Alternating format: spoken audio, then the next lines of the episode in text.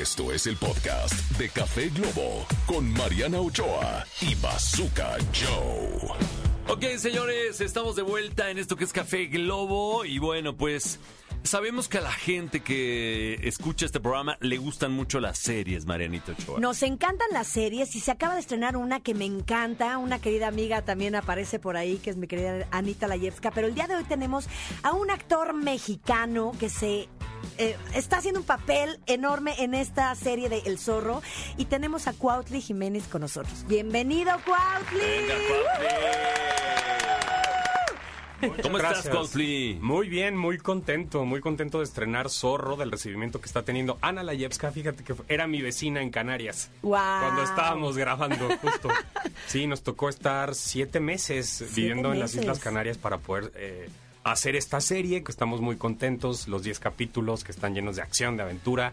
Y es eh, traer a la vida nuevamente este personaje del héroe que es Zorro, ahora con Miguel Bernardo en otra, para otra generación. Miguel es muy joven, tiene 25 años.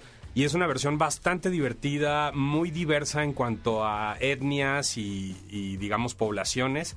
Hay personajes europeos, personajes eh, de culturas originarias, españoles, afroamericanos, chinos. Entonces, la serie está increíble, la acción está filmada espectacular y nos ha ido muy bien. Estrenamos primer lugar en México, en España y en el top 5 en, en Latinoamérica y cuarto en Estados Unidos. Entonces va muy bien la serie, estamos muy contentos de Zorro. Y pues estamos aquí contándoles un poco de Qué qué padre, fue. qué padre. ¿Y, y este zorro es un zorro moderno o es un zorro clásico? Clásico. Mira, el zorro creo que siempre tiene que tener los elementos clásicos, ¿no? Es el héroe que está luchando por la justicia, por la dignidad, por el honor. Pierde a su padre en el primer capítulo, entonces regresa de España, donde estaba siendo entrenado en una academia militar. Y se encuentra con esta California, donde hay un montón de grupos que quieren llevarse la tajada más grande del pastel en el oro y muchas otras cosas más en las tierras. Y entonces él se encuentra ante esta disyuntiva de que tiene que encontrar a los asesinos de su padre y tiene que además eh, ayudar a que la justicia eh, se restablezca en esta California donde están todos contra todos. Pero tiene muchos elementos eh, nuevos. Los directores y la producción, que es Sequoia Studios, una productora española, quisieron darle esta estética del cómic. Entonces los colores... padre! Sí, increíble Súper vivos. súper vivos, ¿no? Rojos, azules, verdes. De repente lo veíamos y decíamos, ¿cómo va a verse esto en pantalla? Ajá. Pero la verdad es que funciona muy bien y todo es como un intento por llegar a estas nuevas generaciones. Los personajes de los protagonistas, que son Renata Nodni, Miguel y Dalia, son muy jóvenes. Entonces, sí es un zorro con los elementos clásicos, pero también es una aproximación a las nuevas generaciones que están deseando ver este contenido, sí, muy entretenido, con mucha acción, pero también con esta diversidad étnica y con estas edades muy cercanos a ellos. Oye, mi querido Cuautli, yo quiero hablar un poquito de tu carrera porque, bueno, hiciste, este, creo que fue el año pasado la versión de Él y Él de Siete veces Adiós. Así es. Pero además has participado en, producciones emblemáticas como Contra las Cuerdas, El Señor de los Cielos, La Doña, Fear the Walking Dead, eh, la película de Que Viva México y este y la de Finlandia donde ganaste un premio Ariel. De repente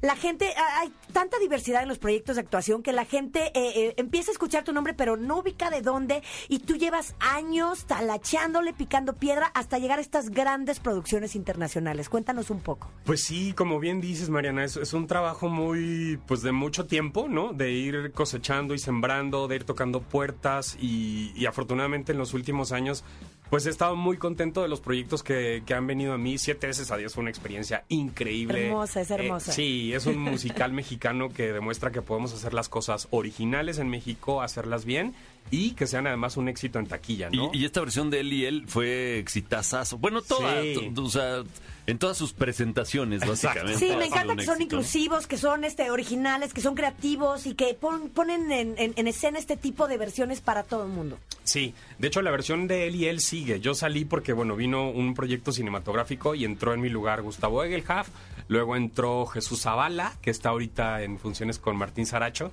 y es una obra que yo quiero muchísimo y ojalá algún día pueda regresar porque contarla en escena y ver la reacción de la gente es muy conmovedor. Y siete meses fuera de tu casa, en una casa que no es tu casa, viviendo en las Canarias. Eh, no ha de ser fácil. Pero ¿qué anécdotas tienes? También ha de haber momentos divertidos. Sí, muchos momentos divertidos. Mira, a mí me toca ser el personaje de Cuervo Nocturno, que es esta especie de sabio de este pueblo originario. Qué padre. Que va y le dice, sí, a, a Diego de la Vega, tú eres el nuevo zorro, eh, tienes que luchar por la justicia, no solamente encontrar a los asesinos de tu padre. Y va siendo una especie de guía moral y ética de este héroe durante toda la historia y también del personaje de Nalin. Nalin es un personaje que hace mi querida Dalia, que es una guerrera, hermana del primer zorro que se muere en la serie, que dice, yo quiero ser zorro también, es una ¿Cómo mujer. que se muere en la serie? No nos digas la serie. No, pero, pero es capítulo uno, es capítulo uno. Ay, ok, ok, Sí, spoiler alert del capítulo 1, con eso arranca. Y después llega este otro nuevo zorro que es Miguel. Ajá.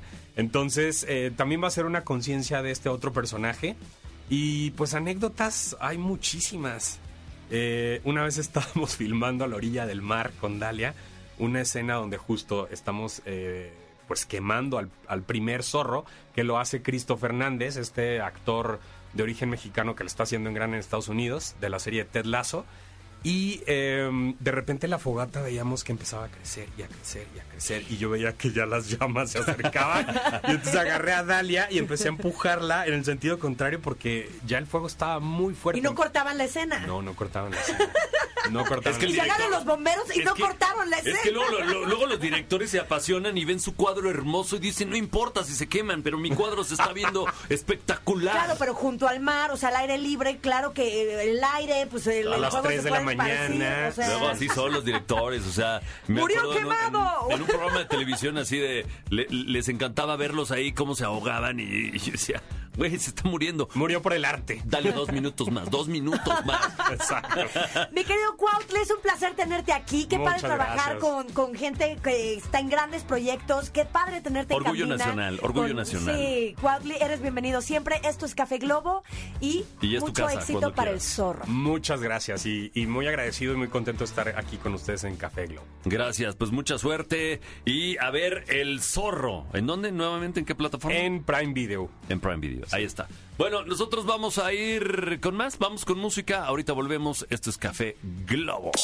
Esto fue el podcast de Café Globo con Mariana Ochoa y Bazooka Joe. Escúchanos en vivo de lunes a viernes a través de la cadena Globo.